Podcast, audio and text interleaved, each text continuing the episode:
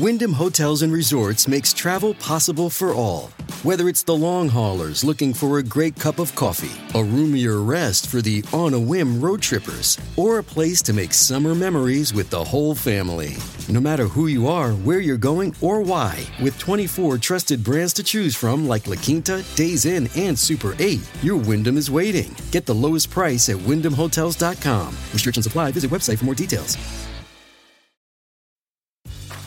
Grey's Anatomy, the most iconic binge worthy drama, is back, along with answers to the biggest cliffhangers. Will Teddy survive? Will Joe and Link finally find happiness together? Meredith returns along with fan faves like Arizona. You can now stream every episode of Grey's ever on Hulu and new episodes next day. Watch the season premiere of Grey's Anatomy Thursday at 9, 8 central on ABC and stream on Hulu. This episode is brought to you by Bumble. So, you want to find someone you're compatible with, specifically someone who's ready for a serious connection, totally open to having kids in the future, is a tall, rock climbing Libra, and loves rom coms with vegan pizzas on Tuesdays just as much as you do. Bumble knows that you know exactly what's right for you. So, whatever it is you're looking for, Bumble's features can help you find it. Date now on Bumble.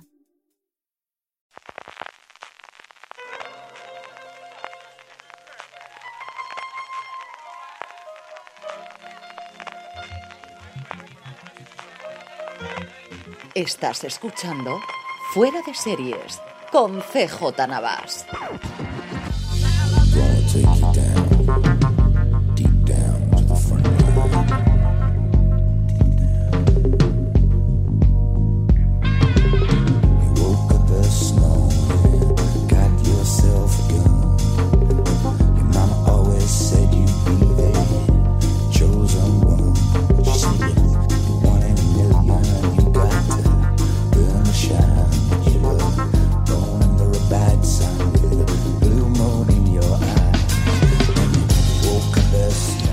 Desde el despacho Oval en la Casa Blanca, California, estás escuchando FDS Review, el programa en el que cada semana analizamos, comentamos y destripamos una serie, una temporada, un episodio. En esta ocasión es una temporada completa, es la cuarta temporada, la última por el momento, pero que ya sabemos que no va a ser última, de House of Cards, de la versión americana, de la original inglesa, de la gran serie que colocó en el mundo a Netflix hace cuatro años, hace tanto tiempo y tan poco tiempo al mismo tiempo. ¿Qué mundo era de tan distinto hace cuatro años cuando era eh, una cosa curiosa el que Netflix emitiese una serie?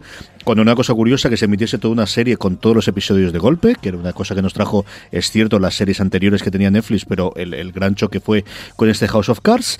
Eh, vamos a hablar y para ello me he traído aquí a don Juan Galonce, que lo tengo aquí al lado mío del estudio, recuperado ya al menos para venir al estudio. Buenas tardes, gracias por traerme de nuevo y sacarme de la casa. Y luego tengo a, a una persona que se ha hecho un verdadero maratón para poder ver todos los episodios y estar aquí con nosotros, que es don Paco Gurney. Paco, ¿cómo estamos? Hola, muy buenas, CJ. Pues aquí estamos, estupendamente. Cuéntanos, nuestra querida audiencia, cómo has podido ver esto y, y el atracón que te has pegado en todos los últimos días, cuadrando entre esto y, y, y el espe- especiales de días de juego allí en Sevilla y todo lo demás. Y, y has podido ver al final toda la temporada? Sí, sí, sí, lo he visto todo. Yo iba ya por principio, la tercera temporada o algo así, cuando dijiste hacer el especial. Así que bueno, pues me, me he clavado todo lo que quedaba de tercera y la cuarta. Pero oye, que lo hubiera hecho igual, ¿eh? Ya tengo un nuevo héroe. Vamos, eh, yo además estaba viendo de me da tiempo y calculo y es esto, pero luego tengo el viaje a Sevilla, pero tengo que hacer, pero quizás después puedo verlo y digo, ¿le dará tiempo? ¿Le dará tiempo? Y efectivamente, ahí hemos estado. Vamos a hablar un poquito antes de, de como siempre, de pasar a la parte con spoilers de la cuarta temporada, de, bueno, eh, qué nos ha parecido en general la temporada y empecemos por cómo se nos quedó el cuerpo después de la tercera, qué esperábamos por esta cuarta y si ha superado las expectativas o no. Y Juan, como yo sé que tienes muchas ganas de micro después de todo este tiempo, cuéntanos, ¿qué te ha parecido? Bueno, eh, yo imaginaba, yo sabía que no iba a decepcionar después de la tercera temporada, eso tenía claro. Y a ver, después de haber visto la cuarta, sí que haciendo balance de las cuatro, creo que la más floja a mi juicio es la tercera. Fíjate lo que te digo. La cuarta ha superado con mucho mis expectativas. Con mucho. Y como ahora es Vox Populi en todos los foros de House of Cards, eh, sobre todo por la red, dices, ahora tengo que esperar un año. O sea, esta es la gran pregunta y la gran lástima que tenemos todos los aficionados a House of Cards. ¿no? Eh, la cuarta ha dado para mí un giro de tuerca.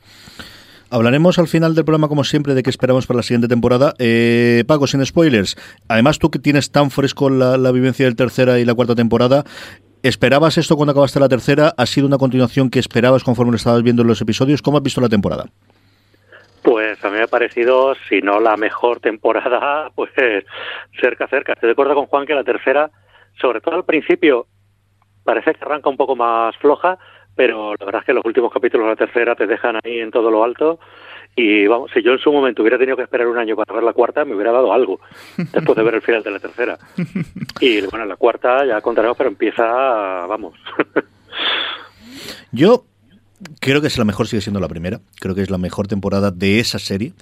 Creo que la tercera temporada es una temporada de transición entre el House of Cards de la primera temporada y lo que ha conseguido ser en esta cuarta. Creo que son dos series distintas en el que trata de forma distintas las tramas y los personajes, en el que eh, tienen mucho más claro qué tipo de serie quieren hacer. Yo creo que el, concepto que en la primera podíamos tener de trata de ser una serie real con una persona muy enrevesada, fundamentalmente uno que era Frank Underwood, con Claire en un segundo plano por las razones que podemos comentar después, primero porque te encuentras con una actriz que interpreta a Claire en el que necesita más, más, más cancha y que lo ves desde el principio que lo está pegando porque Robin Wright se come la pantalla cada vez que ella sale, incluido a, y luego podemos comentar el tema, incluido uh -huh. a, a, a, Underwood, eh, empieza a tenerlo, empiezas a tener cada vez una serie con más dos coprotagonistas más que un único protagonista y luego, por otro lado, porque creo que hay un momento en el cual dicen de se nos va todo y mm, vamos a funcionar con mucho giro de guion, con cosas más o menos que en la segunda temporada podías tener, pero todavía podías salvaguardar esa parte, y en un mundo parecido al nuestro, pero que sí que tenemos claro que es un mundo distinto al nuestro.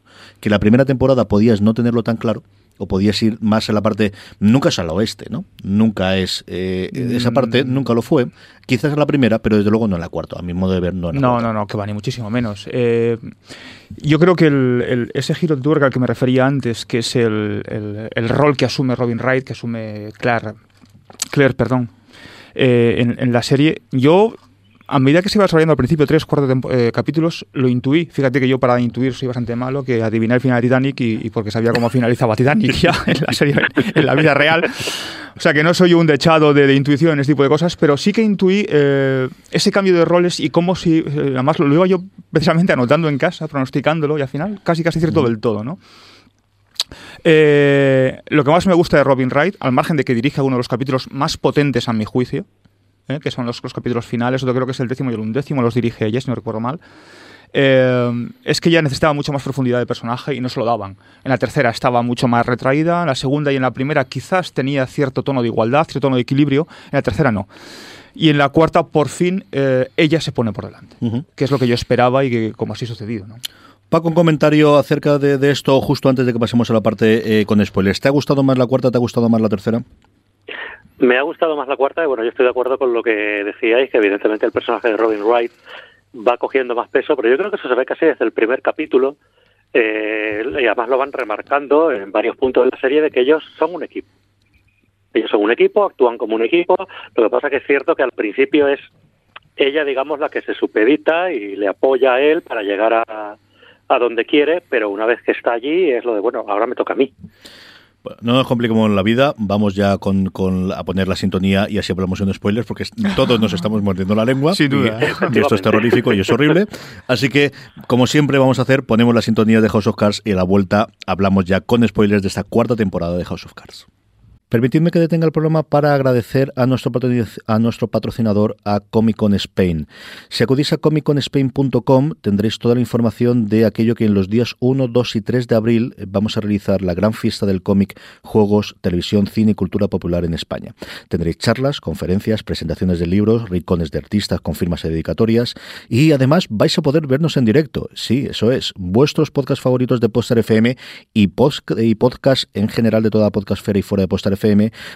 Realizaremos muchos de ellos en directo, con crossovers, con programas especiales en Comic Con Spain. Conforme se vayan cerrando la, cerrando la agenda y acercando las fechas, os comentaremos todo eh, al detalle. De momento podéis acudir a comicconspain.com y comprar ya la entrada, que son entradas muy limitadas y muy reducidas. Nuestro agradecimiento a Comic Con Spain por patrocinar Podstar FM.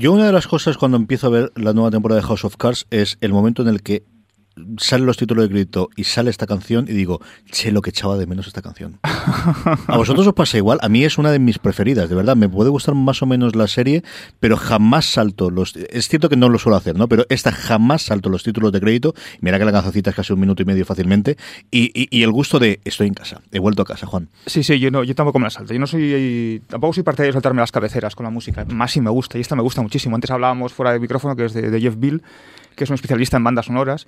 Pero mm, me ha gustado desde, el primer- desde la primera vez que la vi, ese- esa cámara rápida. De, esa, de, de- de- de- bueno, de un montón de, de- de- de- de calles y de suburbios de Washington, ¿no? Con la música de fondo. Es, es- es- eh, yo no sé si esa sensación de estoy en casa, pero decir, o sea, qué ganas tenía de verte, ¿no?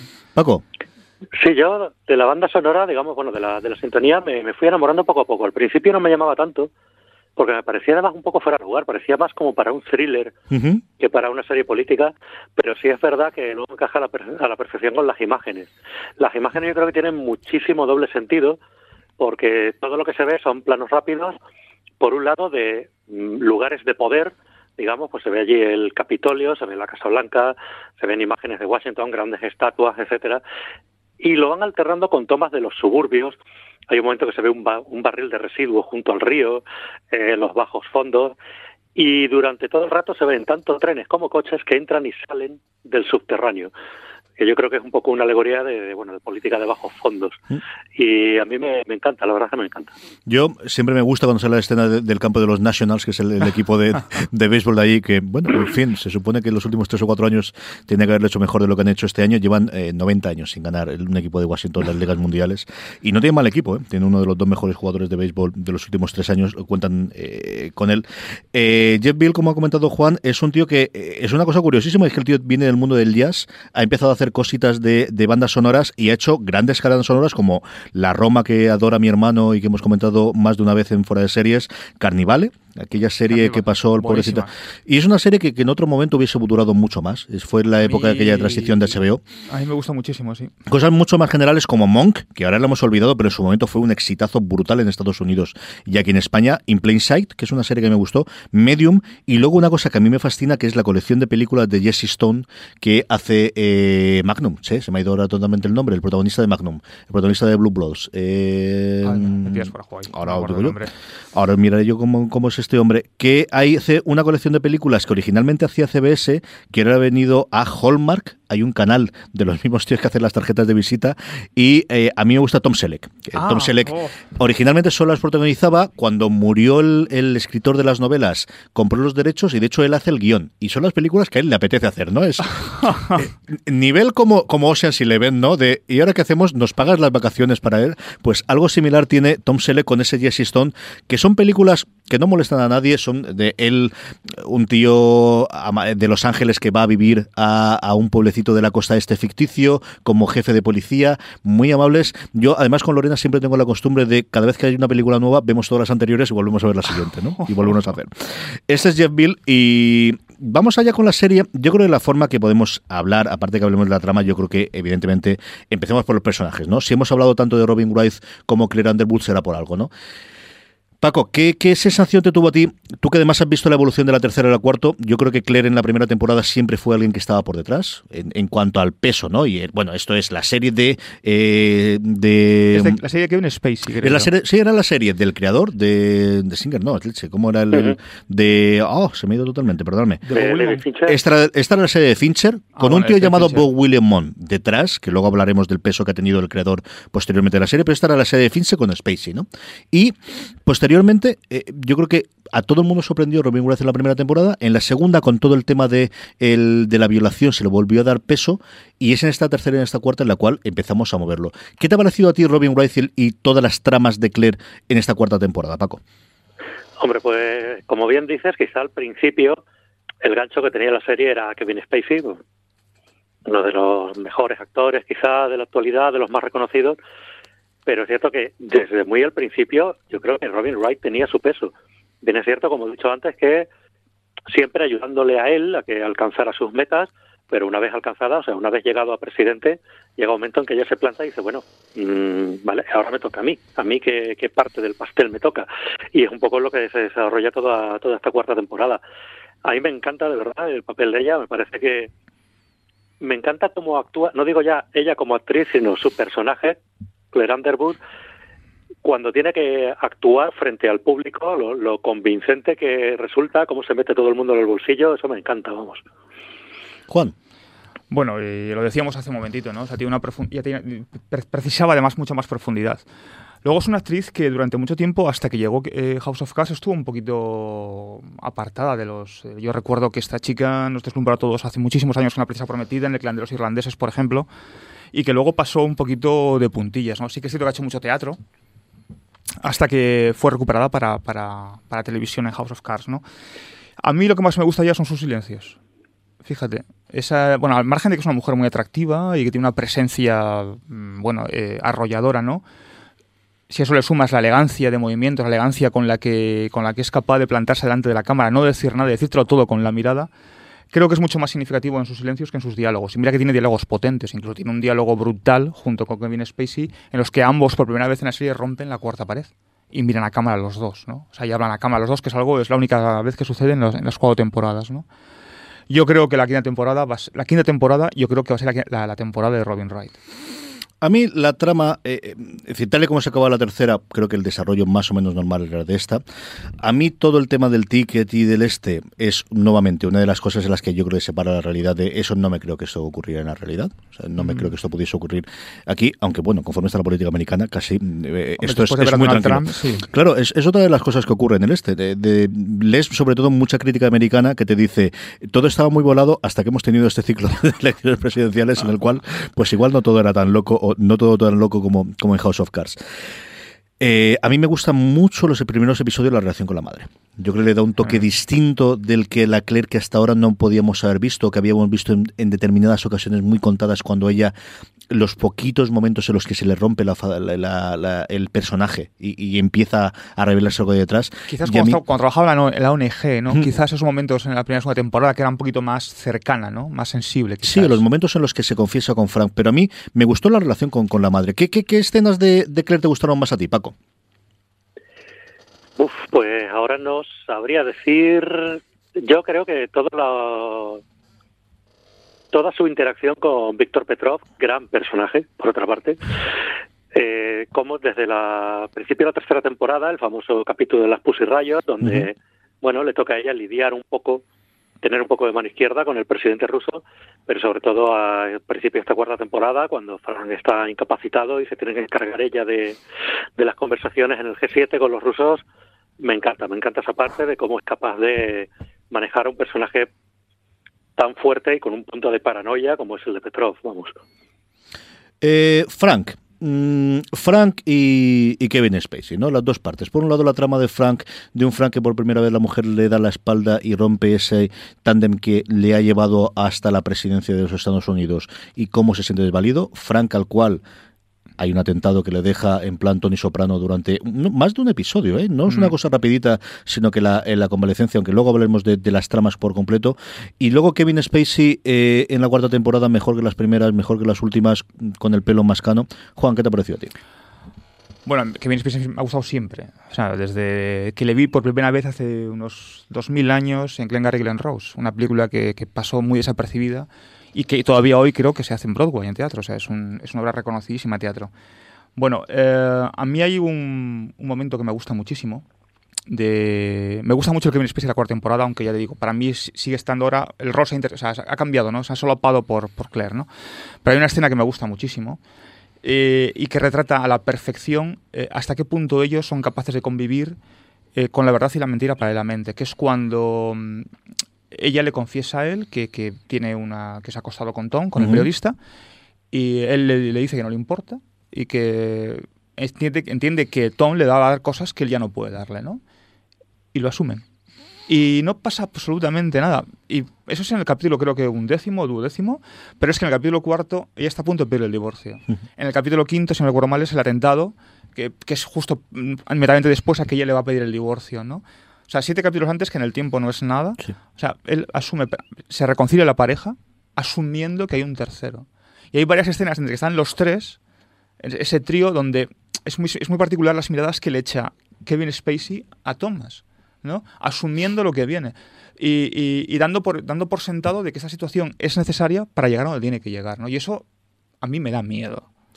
Acuérdate de la primera temporada en la que teníamos algo similar con todo el pintor para arriba y para Sí, abajo, en el que sí, nunca sí, se llega a acumular, pero siempre ha habido esa parte tanto de, de la atracción por un lado como la sexualidad por el otro, con, con todo el rollo que bueno en la temporada anterior tuvieron En- en, la segunda temporada con, con el Mitchum. con el guarda con Mitchum. Sí. Eh, es un siempre un doble juego que ha habido y a mí me sigue pareciendo el mejor episodio de toda la serie, que es el episodio de la eh, en el en la esta militar de la primera temporada en el que te da una cierta idea de cómo eh, en su momento Frank tuvo un amante que era uno de sus compañeros en, En la la, en la- sí. en la en- sí en la academia militar, La ¿no? academia Él militar, está primero en. Harvard y luego está en la academia militar, que a mí me parece, de verdad, sigue pareciéndome el mejor episodio.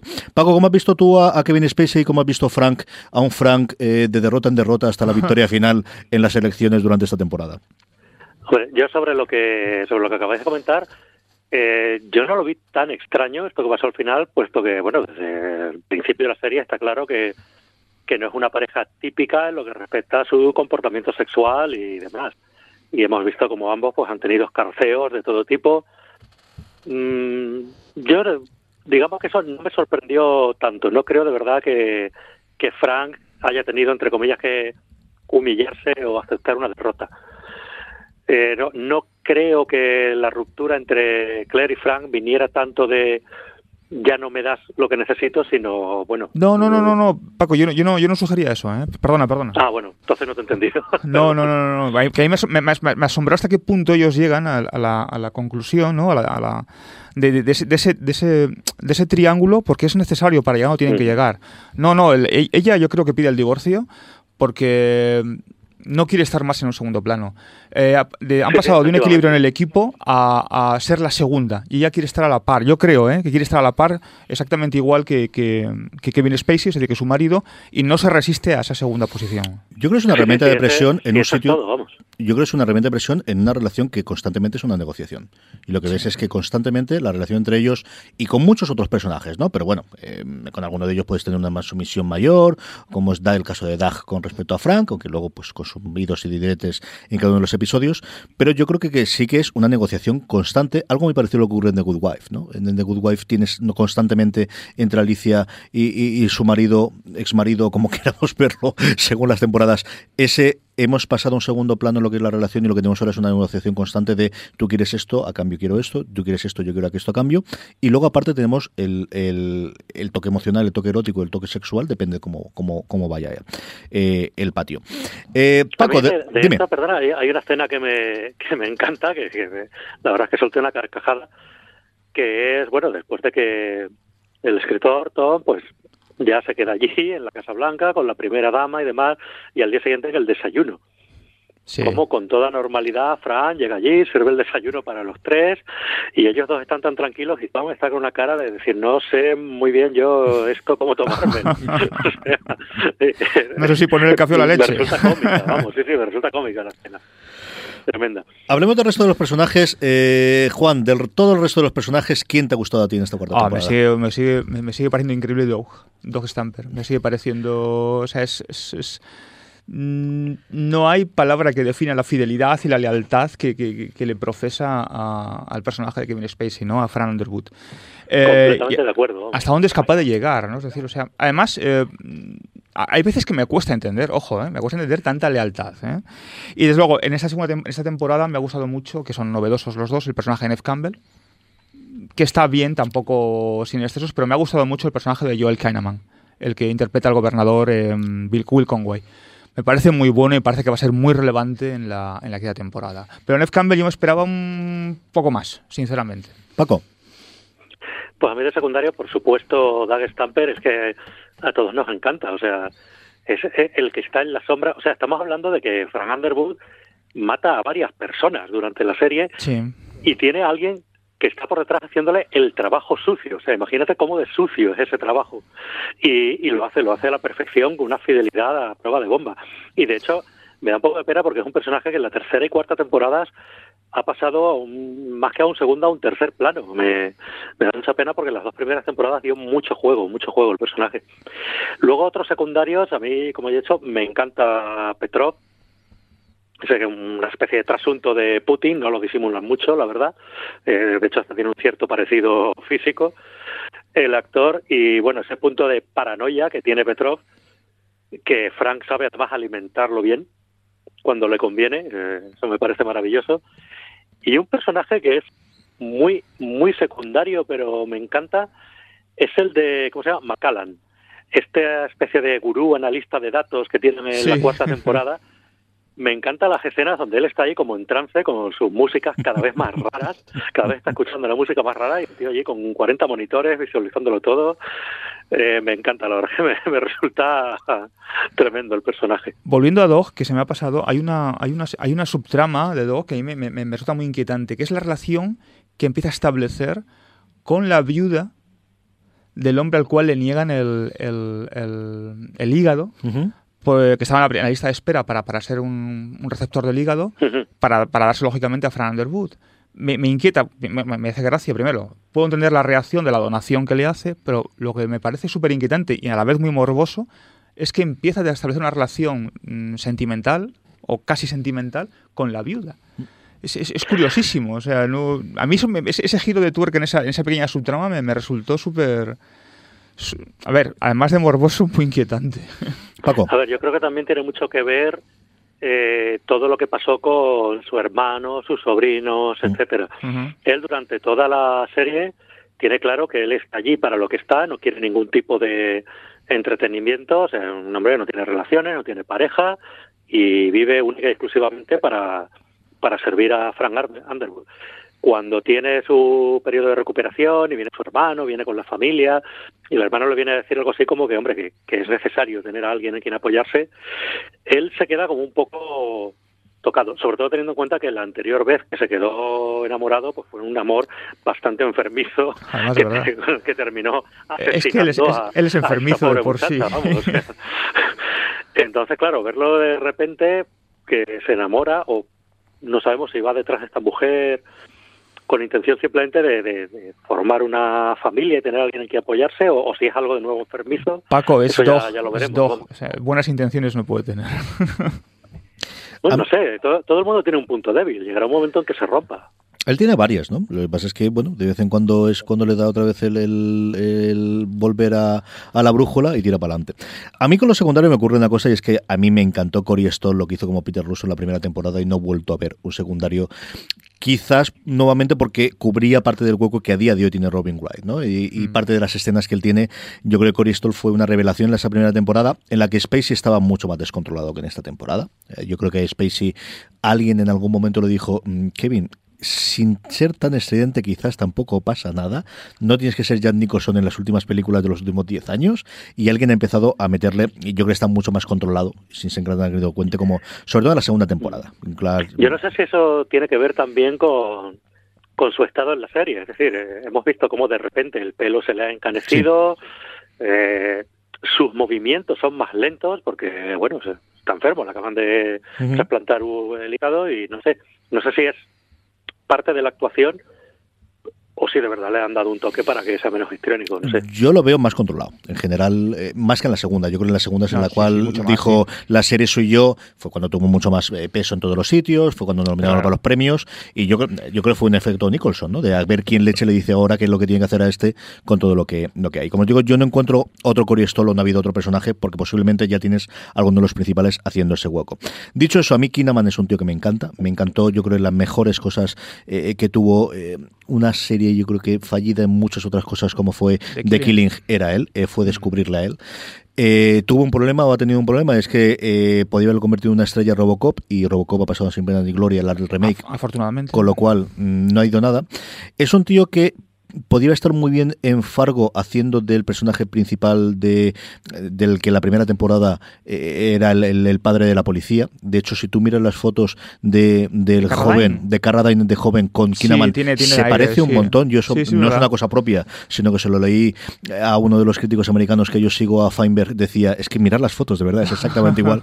Y aquí encuentra una cosa eh, que cuando le dejan hacer eh, por su lado yo creo que está muy bien, hay otras en las que yo he visto muy maniqueo. Yo los últimos episodios, cuando se enfada con la mujer y cuando tiene todos los toques esto, me parece muy de... Eh, y tenía que quedar de esta forma y ahora tiene que quedar como... No me acabo de matar. Yo creo que en cierto modo es, el alter ego. De, de, de Fran Underwood. Tiene pinta. Hay veces que hay determinadas escenas en las que te resulta. A mí me recuerda a Fran Underwood en, en temporadas anteriores. Quizás van para los tiros, no lo sé. Y luego Neb Campbell, yo estoy contigo. Yo esperaba, a mí me ha gustado porque me va a gustar Neb Campbell haga lo que haga, pero mucho más por el recuerdo de la que yo tengo de, de, de Party of Five. Eh, creo también que es complicado encontrarle el hueco en, en todos los sitios. ¿no? Ha habido momentos, o sea, yo me esperaba más, eh, sinceramente. Vamos, Yo lo que, lo que dime, esperaba del personaje de Ned Campbell es que tanto su personaje, Lian, como Daz, chocaran más. O sea, sí, es evidente que tienen ahí un momento de choque, pero parece como que al final se controla. Yo esperaba que aquello iba a terminar como el Rosario de la Aurora. Porque, vamos, Doug Stamper era el perro allí y no quería que viniera otro perro a vigilar a las gallinas. Ya, pero la, la relación que tiene con Claire es una relación meramente, en apariencia, no, no es una relación de, de amistad, fidelidad, lealtad como tiene Dog con, con Fran, ¿no? La relación que tiene Neve Campbell con, con Claire, con, con Robin Wright, es una relación circunstancial, coyuntural y que, y que en cierto modo se basa en la pasta también. Es decir, o sea, no hay, no hay una afectividad, al menos no la veo yo. A mí me gustan los primeros episodios cuando se pone eh, delante del presidente, creo que tiene una respuesta maravillosa de eh, estás hablando del presidente, ¿no? Cuando están los cuatro en la esta y con los papeles, y le- no me acuerdo lo que le dice, Doug le dice, estás hablando con el presidente, y ella le responde, sí, creo que he reconocido su voz. Ese punto borde a mí me gustaba y pensaba que iba a tenerlo mucho más, y luego quizás se diluye, no tienes sí, cierto, tanto momento, ¿no? Eh, la serie mm, tiene varias tramas, algunas que lleva durante toda la temporada, evidentemente que es todo el tema de las elecciones, primero las primarias demócratas y posteriormente ese enfrentamiento que va a haber en las presidenciales eh, con Joel Kinnaman, y luego hay distintos momentos a lo largo de la temporada, primero es todo el enfrentamiento que tienen entre Claire y Fran, por así decirlo, eso tiene un, un punto de inflexión cuando ocurre el atentado, en el que cambian las tornas, y posteriormente con la elección en, eh, en, el, en la parte demócrata de la convención demócrata en la que parece que va a ser un follón y conseguimos el ticket. ¿No? Hablemos del atentado. ¿Os esperabais el atentado? ¿Pensabais que podían ir por ahí? ¿Y qué os pareció, Juan? Mm, No, no me lo esperaba, eh, ni con mucho. Y menos que el perpetrador del atentado fuera quien fuese. Que curiosamente te, lo, te puedes imaginar que va a tener cierta relevancia porque la, el- el- la primera escena del primer capítulo comienza con él, ¿no? Con el personaje de... ¿Es Lucas? Lucas, ¿verdad? Lucas, No sí. me acordaba del, del nombre. De Lucas, ¿no? Que es una escena... O sea, si en la, la segunda temporada empezamos con un asesinato, en la primer, primera escena, un asesinato, tercera temporada, como Fran Underwood orina literalmente sobre la lápida de su padre, en la cuarta temporada empezamos con la primera escena del primer capítulo, un relato con masturbación final en una celda de una cárcel, o sea, más escabroso, yo no sé qué va a ser el quinto. Pero vamos, eh, y al final, y la, la protagoniza Lucas, además, ¿no? Y que luego a la postre es el que le pega el tiro, ¿no? Eh, no, yo no me lo esperaba. No esperaba que, que Lucas volviera a la mm, un poco al, al- al- al- plano de juego, ¿no? Al, panel de juego y tuviera tanta relevancia. Sí, yo- yo Y- sí, no, no, no, tranquilo, perdona Paco, no, sí, sí, acabo ya. Y me ha gustado el giro de que Michum muera. Me ha parecido muy inteligente. Perdona Paco, sí. No, no, perdón por, por interrumpir, lo que tiene que estar en otro sitio. Eh, bueno, yo con lo de Mitchum estoy de acuerdo, me ha dado mucha pena, es un personaje que me encantaba, siempre estaba ahí en el fondo, apenas tenía un par de frases, pero no sé, te resultaba ya familiar. Lo de Lucas está claro que es inesperado, porque bueno, sí, está claro que el personaje cada vez se vuelve un poco más paranoico, pero no esperas que llegue a, una cosa así. Los primeros seis capítulos en general es que son un tour de force, no puedes dejar de verlos eh, porque es que no hay un momento de pausa. Hasta el final del sexto capítulo, que es cuando ya operan a Frank, vuelve y bueno, parece que me están recuperando fuerzas para iniciar ya la traca final, pero hasta ese momento eh, es un no parar, vamos. Hay que vérselos del tirón, eh, es imposible. Yo, mm, mm, a mí me. Igual que yo, hay un momento en el que acepto que la serie va a hacer locuras una detrás de otra y que está alejado. A mí esa me chocó. A mí Es cierto que, que me pareció de lo más cogido por los pelos. Estoy casi dispuesto a aceptar todo lo que ocurre: el ticket doble con el matrimonio, el final, todo el tema de los terroristas y lo que queráis. Hasta ahí, esta es la que más me chirrió a mí. De toda Sí. la temporada, lo que más me chirrió a mí fue que a este le diese por atentar contra, contra Underwood. Sí, de verdad que, que es la, la parte en la que a mí me, más me... mm, Creo que fue un momento de ¿y qué necesitamos aquí? Necesitamos algo para que vuelva a cambiar totalmente el este y lo que tenemos es a este que habíamos olvidado por completo y vamos a sacarlo, ¿no? Y vas viendo... Pues es cierto, Paco, Sí, perdón. No, que es cierto que el- la serie tiene mucho reaprovechamiento, es un poco como el cerdo, se aprovecha todo. Hay personajes que son olvidados, vuelven a aparecer, se les reutiliza para otras cosas cuando ya los creías perdidos. Y a mí eso me gusta, que no, no puedes olvidar a nadie porque en cualquier momento te, te puede volver a salir, vamos. Un poco lo que pasa con, con Remy Stanton y Jackie Sharp, ¿no? O sea, que vuelven otra vez un poco al, al, al, ahí al tablero de juego, ¿no? Y a mí, a mí sí me gusta esa pequeña tramita, porque es una pequeña tramita. Y no olvidemos el, el, el, todo el contubernio que tiene montado con Cathy Durán, ¿no? con, con, la secretaria de Estado. Me parece espectacular cómo la, cómo, cómo la llegan a torear, cómo la llegan a vacilar, cómo la llegan a ningunear, a humillar y la tía aguanta contra viento y marea. ¿no? Es decir, o sea, es es, un poco, volviendo a lo que decía Paco antes con, con, la cabecera y Jeff Bill y los, los, planos, ¿no? Son las cloacas, de, un poco las cloacas del poder, ¿no? Ese, ese subterfugio que no conocemos, ¿no? Y me pareció súper interesante, ¿eh? Y eso que son, está muy jalonado a lo largo de los, de los, de los capítulos, ¿eh? Las, las, historias con Cathy Durant. Um, aparte de ahí, toda la trama de eh, la nominación demócrata, ¿os gustó, no os gustó, demasiada política, estuvo bien y os creéis el final cuando nombran a los dos? Juan. Yo no me creo el final, pero me gustó muchísimo. O sea, a mí que me, me, gusta mucho la política y soy un gran desconocedor de la política norteamericana. Lo que lo, lo mucho, lo, lo, poco mucho que sé lo sé por ti, precisamente, porque tú, tú, sí que eres más seguidor que yo. Yo soy muy poco. Yo soy más seguidor de la política española. Uh, yo no me creí el final, no creí que uno fuera optado para presidente ya para vicepresidente.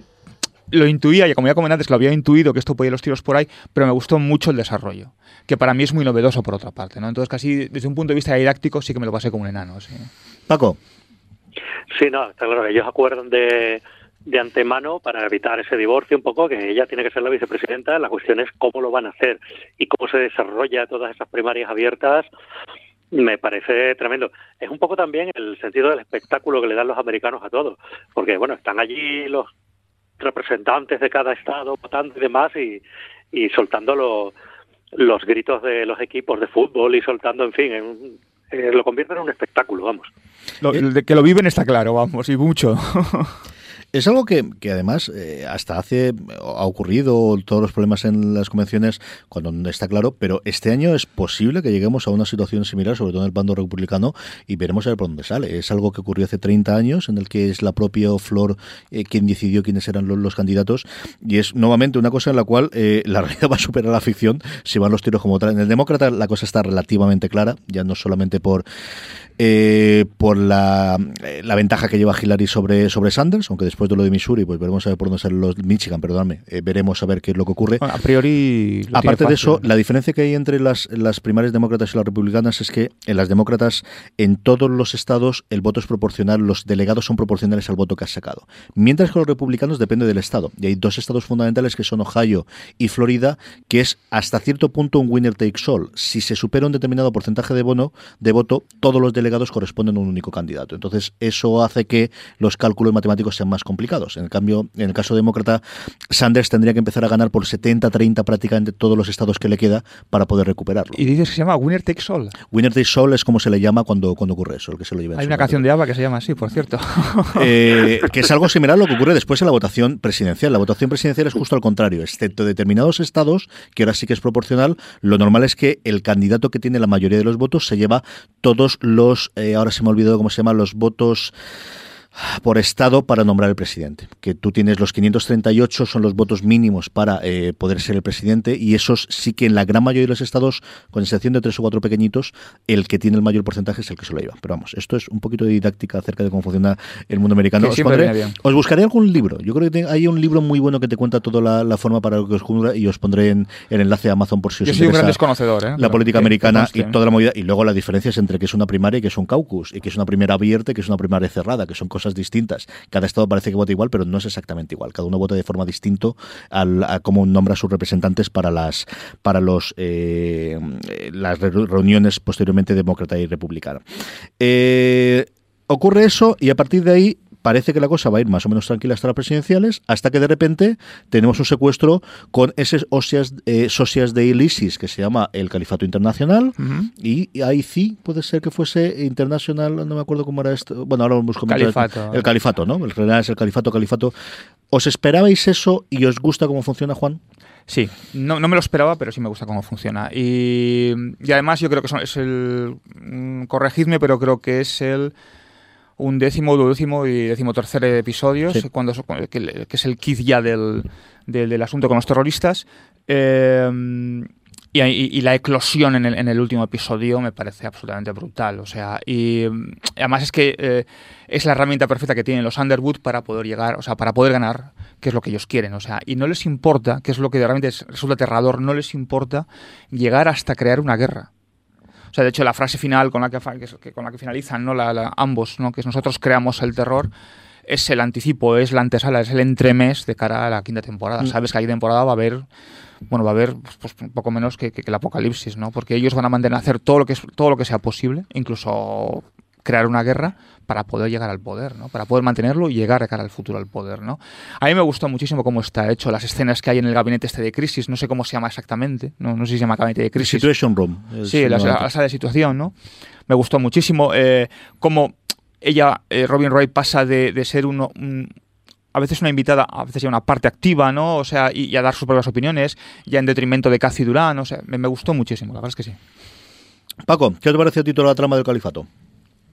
Eh, yo creo que funciona muy bien. Además, porque durante todo el periodo en el que Fran es presidente, siempre tenían tramas internas y tramas internacionales. En principio eran pues todas las disputas con Petrov y demás, pero una vez que el asunto con Petrov, después de la conferencia de Brandenburgo, pues ya se queda un poco apaciguado, hacía falta otro otro enemigo externo. Y bueno, pues esto la verdad es que les viene estupendamente, o sea, que secuestren a esta familia y demás, los flipados americanos que se unen a, a los integristas islámicos, pues la verdad es que les viene estupendo. A mí- de, de una, entre comillas, anécdota, como un secuestro, van a liar una guerra. O sea, A mí me pareció que Kinnaman eh, o Will Conway, dentro de todo el follón, estaba muy metido con calzador. Yo creo que es bueno. Vamos a meterlo aquí dentro para que tengan escenas Sí, conjuntos y veamos cómo lo metemos. Eh, me gustó especialmente, ya, insisto una vez más, metido ya en la trama, metido en que este es el mundo que hay, me gustó mucho la relación que tenía Robin Wright con la, eh, o Claire, todo el montaje que hacen con el terrorista al que liberan de Guantánamo para hacer toda la grabación, con el que se supone que es el líder de los, de los que lo han secuestrado. Mm, me gustó el, el control de la habitación que tenía ella y cómo él al final mm, rompe la baraja por la mitad, que es una cosa que, bueno, pues cabía esperar. Sí, Hay sí. un momento ahí en el que digo, no puede ser que no haya nadie, ni en esta casa, ni en la Situation Room, que sepa árabe. O sea, no puede ser. O sea, pero por otro lado te lo crees, ¿no? Dice, es que a nadie se le ha ocurrido que quizá este hombre va a hablar en árabe. eso pasa en España y nos lo creemos todos. Sí, sí, es cierto, Aquí- sí. O sea, eso resulta Vete y sale- sales a la calle a buscar a alguien que habla árabe, si pasa en España, no te preocupes. Esa parte a mí me chocó mucho, ¿no? Pero, pero por lo demás sí que me gustó, Paco. Sí, no, resulta un poco increíble eso de ¿qué ha dicho? ¿Qué ha dicho? Digo, de verdad no hay nadie aquí que hable árabe. O sea, es un poco, un poco increíble. La A mí me la encanta ca- además cómo, cómo esto conduce al, al final, pues, a escasamente 10 minutos al final de la serie, cuando están Fran y Claire allí absolutamente derrotados, porque están viendo que, bueno, que no pueden alcanzar a los republicanos en las encuestas, tienen por otra parte la trama del periodista que está empezando a levantar todo, tiene aquella gente a la que abandonaron por el camino, como Remy Denton, como Jackie Sharp, se les han revelado. Eh, me encanta que incluso Freddy, eh, el venerable anciano que le hacía las costillas, Sí, a es Brad verdad. también, también se le revela. Y, y encima ahora tienen pues un enemigo externo que les va a dar mala prensa. Lo tienen todo en contra y, y de repente esa frase final cuando deciden, bueno, pues seguir en guerra, guerra, pero no, no nos vamos a rendir. O sea, no, no vamos a caer. Es, de- es demoledor. Esa, esa- esa- escena final es- para mí es demoledora. Yo en ese sentido de la serie, ¿no? De, de redoblarlo todo, ¿no? De From Lost to the River y aquí Sí, tiramos sí. por la calle en medio. Medio pues, y- Es muy, muy sonda. O sea, esa parte es muy escándalo. ¿eh? Mira que hay momentos en los que yo tengo el- la, la similitud, salvando las diferencias, pero ese es un momento de. Y ahora más de lo mismo, ¿no? Y ahora no querías taza, pues dos tazas, Dos ¿no? tazas. Y, y todo el recuerdo. Y sí es cierto lo que comentabas tú, que yo quería comentar antes de que hablemos de qué esperamos de la siguiente temporada las escenas que más, más nos han gustado. La otra cosa que yo creo puede funcionar muy bien es el de que por fin hay un periodista que parece que ha hecho los deberes como Dios manda y que no se reúne con él en un metro, ni que se le va la voladura y de repente hace que le pegue un, él le pegue un tiro, ni cosas por el estilo, sino un tío serio que se ha puesto a investigar la cosa, que ha hecho el trabajo de campo y que tiene, pues lo que todos sabemos, y es que este es un pedazo de asesino para empezar a hablar y de cosas mucho peores. A ver qué recorrido tiene toda la trama del periodista, Juan. Bueno, eh, a mí que siempre me ha gustado mucho el cine de periodismo y que yo mm, recientemente he sido muy fan de The Newsroom. Debo ser el único fan de Newsroom. Eh, Tú tienes criterio para equivocarte perfectamente. Además, de tienes verdad. todo el derecho del mundo, no pasa nada. Eh, pero que sí, sí, sí que puede ser una historia muy bonita. Yo creo que, desde luego, creo que el quinto, no sé si la quinta temporada será la última, yo intuyo que sí. No tiene pinta, ahora hablamos un poquito de eso. Bueno, yo intuyo que sí va a ser la última. Eh, yo creo que va a ser el que va a desentrañar por fin el, eh, la, des- la- la mascarada ¿no? que, que- que- llevan los Underwood a cuestas. Y yo creo que la quinta temporada va a ser, al margen del periodista, la historia del periodista, yo creo que va a ser el- la emancipación de, de Robin Wright, o sea, de, de Clara Underwood. Paco, tú nos has hablado de la historia del periodista, ¿a ti te ha gustado esa trama? A mí sí, además era claro que algo tenía que salir de ahí. Eh, cuando Lucas mata al presidente, pues básicamente porque está sin salida y nadie le hace caso cuando se entrevista con con, Dum- con Dunbar, no, ¿cómo se llamaba la, la otra candidata demócrata? Heather Dunbar. Eh, sí, con, con Kieran Con Dunbar. Dunbar. sí. Y Dunbar lo deja un poco de lado y decide no hacerle caso, ya él se ve perdido completamente y es cuando se le va la olla. Sin embargo, este hombre, pues bueno, se lo toma de otra manera. Él está retirado. Él no tiene una motivación personal. Sí. En el caso de Lucas, pues le matan a la novia. O sea, es normal que, que esté un poco más nervioso. Este hombre no tiene una motivación personal, simplemente va tirando el hilo, va tirando el hilo y haciendo su trabajo. Es cierto que él, y además lo dice, no cree realmente que, que Fran haya matado a dos personas, etcétera. Es verdad que lo dices. ¿sí? Supongo que más adelante irá descubriendo que, que sí, que, que ha sido capaz incluso de eso. Pero bueno, ya veremos. Sí, es mucho peor de lo que podemos imaginarnos todos nosotros, que es la movida. Escenas, ¿qué escenas te han gustado, Juan? Una, Bueno, como dos escenas. Una, como decía antes, esa, esa escena de, de- de cuando ella le confiesa a él que se ha acostado con Thomas y tal, me pareció muy interesante cómo concluyen los, ellos dos, ¿no? Que todo eso es perfectamente normal y que si es lo que ella necesita, perfecto, ¿no? Me gusta mucho, insisto, lo he dicho antes, pero es que me gustó muchísimo porque es la primera vez que rompe la cuarta pared Robin Wright en la escena final, ¿no? Cuando finalizan con la frase nosotros creamos el terror, que, que es que te, te deja te deja congojado, por no decir otra cosa, en el sofá. Y me gustaron mucho un par de escenas que tiene, sobre todo una, eh, con la madre Robin Wright, cuando ella, la madre, le coge los pendientes a- que le había prestado, que le había dado eh, Fran Under- eh, Underwood, Fran Underwood, que son los, los pendientes de la madre de Fran Underwood, para que los, los usase ¿no? en, una- en un acto. ¿no? Entonces ella no los encuentra, a- los los va a buscar y no los encuentra, y recurre a la madre y los, los tiene, le dice que no los tiene, y re- en un joyero aparecen los pendientes. ¿no? Y le dice ella que ¿por qué no has cogido? Y digo, porque tú me has quitado todo, ¿no? Entonces ahí te quito los pendientes, ¿no? Es, es- que además es, de los, es al principio, que es justo cuando llega ella a, a Texas, a la casa de la madre, ¿no? Creo que es el segundo episodio. Sí, el no, yo no recuerdo. no es seguro, casi seguro. Pero Yo es, que es el segundo. pero es justo tercero. cuando llega, es la, la noche, la primera noche que llega y ya te das cuenta de cuál ha sido la relación que han tenido. Te, te define en una frase, en una escena, la relación que han tenido de- de- desde, desde que eran madre e hija, desde pequeñas hasta la actualidad. ¿no? Hay más escenas, pero a mí esas me gustan muchísimo. Paco, una o dos escenas que te hayan gustado especialmente de, de esta cuarta temporada.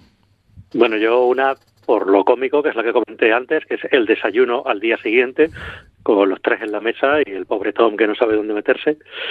Eso de verdad que me pareció un detalle de, de pura hilaridad. Y más escenas, hombre, claramente la escena final que ha dicho Juan con los dos mirando a cámara. Y, y no sabría yo si quedarme con alguna más que me haya impactado el momento del asesinato, del asesinato, perdón, del intento de asesinato. No sé, hay, hay escenas visualmente potentes ahí. Todas la- las pesadillas, las alucinaciones que va teniendo Frank mientras está mientras está en coma también son muy no sé, muy significativas también, pues ves ahí pues realmente todos sus miedos, cuando ve de nuevo a Zoe Vance, cuando ve de nuevo eh, aflora ahí un poco la culpa que puede llegar a tener. Que habla- hablando de la culpa, una cosa que me resulta también curiosa de Doug Stamper es cuando va a presionar a la secretaria de Sanidad o no sé qué cargo tenía para que subiera a Fran en la lista, que ella le manda luego el correo con la foto de, bueno, esto cargará sobre tu conciencia, este hombre ha muerto. El Doug Stamper que conocíamos de la primera y segunda temporada ni se hubiera inmutado ante eso. O sea, le hubiera dado igual. Y ahora vemos cómo se... lo no sé, cómo, mucho cómo efectivamente le afecta. Sí, sí, yo creo que lo han paqueteado. Al final, en un momento dado, fin, hasta los robots le afecta todo, porque esto es lo que ocurre. Em, a mí que me ha gustado. La escena final, evidentemente, yo creo que no tiene la fuerza del doble golpe que daba con el anillo en la al final de la segunda temporada, que para mí sigue siendo el mejor cierre. Creo que el rollo de que rompa la cuarta pared es significativo, ¿no? De ahora estamos los dos al mismo nivel, los dos podemos hablar de aquí, hemos bajado a este mundo eh, de las cloacas y ese es el reflejo. De un recurso, el de romper la cuarta pared, que ha ido cambiando con el tiempo. En la primera temporada se utilizaba de forma masiva y posteriormente, acordaros incluso el guiño que había al principio de la segunda temporada, que casi hasta el final del último episodio no se utilizaba como recreándolo. Y en esta, en más, esta ¿eh? yo creo más que en la tercera, eso sí, Sí. es cierto. Eh, me gusta, ¿no? Y, y- y, bueno, eh, ¿qué puede hacer Robin Wright hablando directamente a la cámara? Puede ser interesante. Yo creo que para, una, para la quinta temporada esa parte me apetece mucho ver cómo van a utilizar ese recurso los nuevos showrunners y ahora hablaremos de eso. Luego, dos escenas que a mí me han gustado, o dos momentos. A mí me ha gustado en general toda la trama de, eh, de la casa de Robin Wright con el, con el terrorista, como os comentaba. Varios de los momentos de los diálogos eh, que tienen, no tanto la conclusión, porque me parece alucinante lo de que nadie sepa árabe, pero sí la labor de la negociación, de cómo ella va negociando esa parte en lo que puedes ver que, que puede hacer en el futuro. Y luego, nuevamente, por volver a la parte de la madre, que a mí es una relación que me gustó.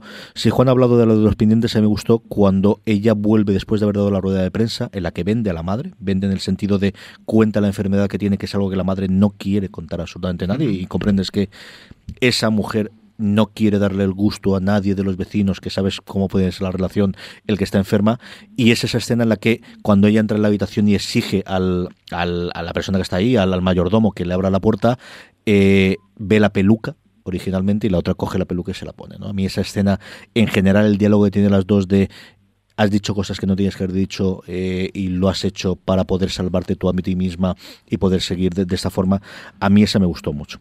Permitidme que eh, detenga un momento el programa para agradecer una semana más y un mes más a Transplant, la marca de streetwear de Alicante, cuya producción se realiza de forma íntegra en Europa, como sabéis, todo el diseño en España y toda la producción en Portugal, por patrocinar el programa. Si acudís a transplant.com barra podstar y utilicéis el cupón FDS, tendréis un 10% de descuento incluido en las prendas ya rebajadas, aprovechando los últimos días de rebaja y que viene ya toda la temporada nueva de primavera-verano. Tenéis verdaderos chollos y gangas en la temporada pasada, que es la que yo llevo todos los santos días. De hecho, metiéndome ahora mismo y el jersey tengo siempre el azul este que llevo, pero el marrón que lo tenía pendiente, tengo que hablar con ellos y comprármelo ya. Eh, aparte de la página web, si os queréis acercar, y yo os recomiendo, si estáis tanto en Madrid como en Alicante, que os paséis por la tienda de la calle Pez número 2, local 2 de Madrid, o de la calle Bazán 28 en Alicante. Allí sabéis que cualquier cosa que compráis, si les decís Podstar me mola o vengo de parte de Podstar, os harán un obsequio exclusivo para todos vosotros. Y si no, recordad, comprar desde transplan.com barra Podstar utilizando el cupón credits. Tenéis siempre toda la información en el allí donde esté reproduciendo este audio. Eh, tendréis un 10% de descuento incluso en las prendas ya rebajadas. Mi agradecimiento una semana más a Transplant por patrocinar Fuera de Series. Nos quedan 10 minutitos eh, para hablar y yo creo que es el momento de que hablemos de qué nos puede esperar en la quinta temporada y qué ocurre con la quinta temporada. Netflix el 28 de enero, eh, antes evidentemente que se haya estrenado esta cuarta, confirmó que se renovaba por una quinta temporada. No dijeron lo que suele ocurrir de quinta y última temporada, así que lo que sabemos hasta ahora es una quinta, solo una temporada de momento se ha renovado, y lo que se confirmó es lo que ya se sabía, y es que Bob Willimon, que es el creador de la serie, el que logró hacer la adaptación, Bob Willimon era un tío que había eh, sido eh, en su momento eh, trabajador o, o ayudante de mucho, eh, perdóname, mucho político demócrata americano, Charles Schumer y fundamentalmente Howard Dean y Hillary Clinton, y, y en parte por eso cuando se pasa a la escritura le encargan que haga una adaptación y haga el piloto en el aquella lejano 2011. Bob Willimon ya había dicho que de haber una quinta temporada él se largaría, seguirá como productor ejecutivo y cobrando los cheques como Dios manda. Por cierto, que ya se están productores ejecutivos en esta temporada, Robin tanto eh, sí, que está desde la primera, como Robin Wright, con lo cual es la lógico, y le deja las rendas a dos que van a ejecutar como co-showrunners, que son Melissa James Gibson y Frank Pugliese, que tenían cosas que habían hecho conjuntas eh, previamente, lo podéis ver en Wikipedia, y habían hecho un par de cosas juntos que se habían incorporado a la serie en esta tercera temporada. ¿no? Entonces, es cierto que eh, lo que ves es una cosa medio envenenada del último episodio de Toma, ahora que me largo yo, apáñatela tú la tienes, a ver qué la es lo que haces con ello. Pero bueno, son gente que estaban ahí desde el año pasado, así que han estado en la. Esto no es una serie inglesa en el que el, el guionista se larga a hacer el episodio y luego vuelve, sino que han estado en la, en la habitación de, de guionistas o en la room eh, haciendo entre todos el guion. Así que yo creo más o menos el por dónde van a ir los tiros de la quinta, si no lo han desarrollado, sí que alguna idea tendrán. ¿Qué esperas tú de la quinta temporada, Juan? Si me hubieras dicho que me esperaba el año pasado en la cuarta, con un, review de la tercera, te hubiera dicho, pues, pues no sé, me hubiera, hubiera dicho cualquier cosa y me hubiera equivocado. Y probablemente lo que espere de este también me equivoque.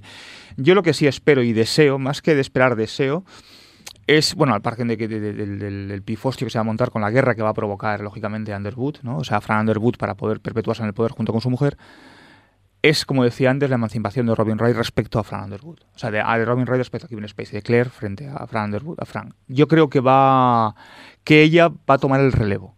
sinceramente, creo y lo deseo, porque mm, se lo merece. Curiosamente, hablando de, de Robin Roy, hace unos, hace no mucho, tuve una entrevista, le dijeron que eh, a raíz de la experiencia de dirigir varios capítulos de House of Cards, tanto en la tercera temporada como en la cuarta, le dijeron si le interesaba eh, el campo de la dirección. Le dijo que solo pasaría el campo de dirección si dejara interpretar. Curioso. Curioso. Bueno, pues es lo que espero. Me gustaría que Robin Wright fuera la, eh, la Kevin Spacey de las temporadas anteriores.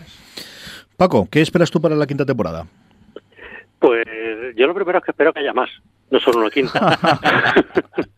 una cosa que llama la atención, bueno, supone que un presidente americano está limitado a dos mandatos, pero claro, estos dos años primeros de Fran no cuentan porque fueron en sustitución del presidente que dimitió, etcétera. Eh, de hecho, él le llega a prometer a Katy Durán que para el 2024 la apoyará, etcétera. Mm, yo no sé hasta qué punto lo van a poder alargar. Yo tampoco sé hasta qué punto un actor como Kevin Spacey, que, hombre, aunque ya no es tan joven, pues sigue siendo un actor importante, pues va a estar ahí enganchado, encadenado a una serie. No lo sé, quizás la alternativa, pues sea lo que ha dicho Juan, que Kevin Spacey en un momento dado desaparezca de la serie, pues no sé, pues el trasplante le provoca un rechazo, cualquier historia, y se quede Robin Wright. Lo que pasa es que no sé hasta qué punto Robin Wright sola va a funcionar sin tener el contrapunto Habrá que verlo, no lo sé. Pero yo espero que, que siga mucho. Eh, ahora tenemos para la próxima temporada las elecciones, que esto va a ser brutal. Yo creo que es la gran esperanza que tiene Netflix. Es decir, yo creo que aquí eh, chocan dos almas. Por un lado, la creativa que dice esto debería tener una fecha de caducidad, y yo creo que la quinta sería una fecha de caducidad buena. De para bien o para mal, esto termina aquí y se acaba muy mal, pues acaba, pues no sé si muertos o desheredados o, o de qué forma acabaría el matrimonio. Creo que Netflix tiene una serie muy poderosa y es que esto, por mucha crítica más o mejor que tenga, la ve muchísima gente y fue su, su estandarte. Entonces yo creo que ellos, mientras puedan estirarlo, a nivel de actores, la ventaja que tiene una cosa como House of Cards es que se concentra en tres o cuatro meses. No es una cosa como si fuese para una network en el que tienes mucha más obligación, ya está rodando. Entonces, yo creo que Spacey es una cosa que además a él le mola. Yo creo que a él le ha vuelto a hacer. Es decir, Spacey hace cinco años no era el Spacey de hace 15 años cuando se llevó el Oscar. no, que Había vale pasado un segundo plano. Eh, ¿Eso quiere decir que le mola hacer esto durante 10 años? Posiblemente no, pero yo creo que una quinta o una sexta sí podría funcionar.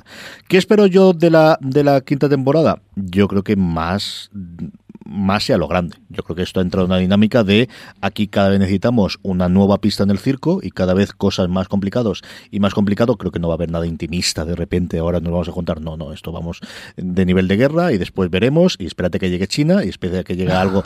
A mí me sigue pasando, me sigue faltando algo de, de Corea del Norte. Algo tiene que pasar por aquí en medio con Corea del Norte en algún Bueno, instante. De aquí a un año la política exterior da para mucho. ¿eh? Eso, y luego yo no sé hasta qué punto copiarán, teniendo todo este año de las elecciones americanas, cuánto copiarán de lo que está pasando realmente en, en la, en la vida americana. ¿no? Es cierto que ya está muy cerrado toda la parte republicana, pero alguna sonada o alguna locura pueden hacer. ¿no? Yo no me extrañaría que metiesen algo del tema de la violencia en los en los eh, en los rallies o en las eh, presentaciones que está ocurriendo ahora en Estados Unidos, o distintas cosas que yo creo puedan funcionar. ¿no? Eh, nos quedan mm, cuatro minutitos apenas, así que eh, un minuto para el último comentario, Juan. Pues como decía Paco, le voy a plagiar a Paco, le tenemos otro lado del teléfono, que haya más, sin duda. Insisto, como se dice en los foros, ¿no? una vez que finalice la temporada de House of Cards, dices, joder, como pasará dentro de poco con Daredevil, dirá, y ahora tenemos que esperar otro año. Ese es el comentario final. Bueno, el comentario final sin duda es nosotros creamos el terror. Paco, un minutito por último comentario. Pues nada, yo deseando que llegue esta quinta temporada, ver cómo destruyen a los Conway, porque está claro que los van a destruir, y, y ver qué se inventan para seguir la escalada, porque cada vez los problemas son de, de una dimensión mayor. Es decir, ya que nos queda una guerra nuclear y poco más. Vamos. A mí, yo creo que, eh, en fin, eh, a ver qué es lo que ocurre con ella, yo la veré. Yo creo que sé que habrá que a ver qué es lo que ocurre en el interín, como os digo, a ver cómo cogen las riendas estas nuevas personas que van a llevar la serie. Yo creo que traerán a alguien nuevo, no sé exactamente por qué rama, si por la parte de, de- de la escalada algún militar tiene que entrar, si vamos a tener una escalada violenta a nivel de guerra, creo que algún general o al, al jefe del, del ejército alguien tiene que ver de la parte militar, que no hemos visto prácticamente nada, hemos No. visto a mucha gente en la Situation Room de totalmente subeditado y diciendo cuatro tonterías que luego ellos lo quitan y ya está. Yo creo que era un personaje militar y me gustaría que fuese una mujer militar que tuviese ahí voz en mando y que pudiese ser quizás lo que Ned Campbell no ha llegado a tener en esta Ajá. Temporada. Podría ser algo curioso que hubiese en esta quinta. A ver qué son capaces de hacer estas dos personas, a ver quién trae de guionista nuevo en, el, en la Sonoma ahora que van a poder hacer una cosa por separada y bueno, yo creo un añito. No, no, lo va a quitar nadie que hasta 2017 esto no se va a estrenar y yo creo más o menos es la misma fecha, ¿no? Empezaremos a saber yo creo cosas de casting y cosas nuevas en cuestión de cuatro meses, cinco meses, más o menos, ¿no? Eh, cosas, dar las gracias como siempre a todos nuestros mecenas, sabéis, fm barra mecenas tenemos todos los programas de mecenazgo de la cadena, incluido el de la colina de Avalon, que es el programa que tengo a bien hacer todas las semanas con Don Paco Gurney sobre juegos de mesa. Paco, que además podéis verlo en Días de Juegos. La web es díasdejuego.com o es que siempre se me olvida, Paco, soy un desastre. Días, díasdejuego.com. Además, hoy mismo ha colgado que me ha amenizado el viaje desde Elche hasta Alicante, el último programa grabado en directo en el Queremos Jugar de Sevilla, que me ha dejado alucinado la cantidad de gente que habéis metido ahí, macho, y está muy, muy, muy bien el programa. Estoy justo en las novedades de Edge. Dos mil personas habéis juntado para jugar en Sevilla estos dos días. Sí, sí, no, las jornadas son de una dimensión ya considerable. Además, el sitio está muy bien, la verdad. Así que eh, escuchar sin falta tanto el programa anterior, que es la vuelta o la, nueva en, eh, juventud de, días de juego, el nuevo que ha hecho eh, Paco y evidentemente la colina de Avalon en Postar FM. Don Juan Galonzo, un placer tenerte de nuevo por aquí por los micros. Además, a Juan podéis oírlo todas las semanas en Sofin Channel hablando de deporte conmigo y con Miguel Pastor. Y poco más, vamos a pasar a despedirnos. Paco, mil gracias por haber venido a FDS Review, que no será la última vez. Bueno, esperemos que no, ya veremos. Juan, muchas gracias por haber venido de nuevo. Muchas gracias, encantado. No, esto no puede ser la última vez. Ahora que estás recuperado tienes que venir mucha más. A todos vosotros, querida audiencia, la semana que viene volvemos con, que si no, con Daredevil. Hablaremos de la segunda temporada que se estrena este día 18 que para entonces habremos hablado ya y habremos visto. Hablaremos de Daredevil. Eh, hasta entonces, recordar, posta.fm tenéis todos los programas de la cadena. Gracias por estar ahí una semana más oyendo FDS Review y hasta la semana que viene, tened muchísimo cuidado y fuera.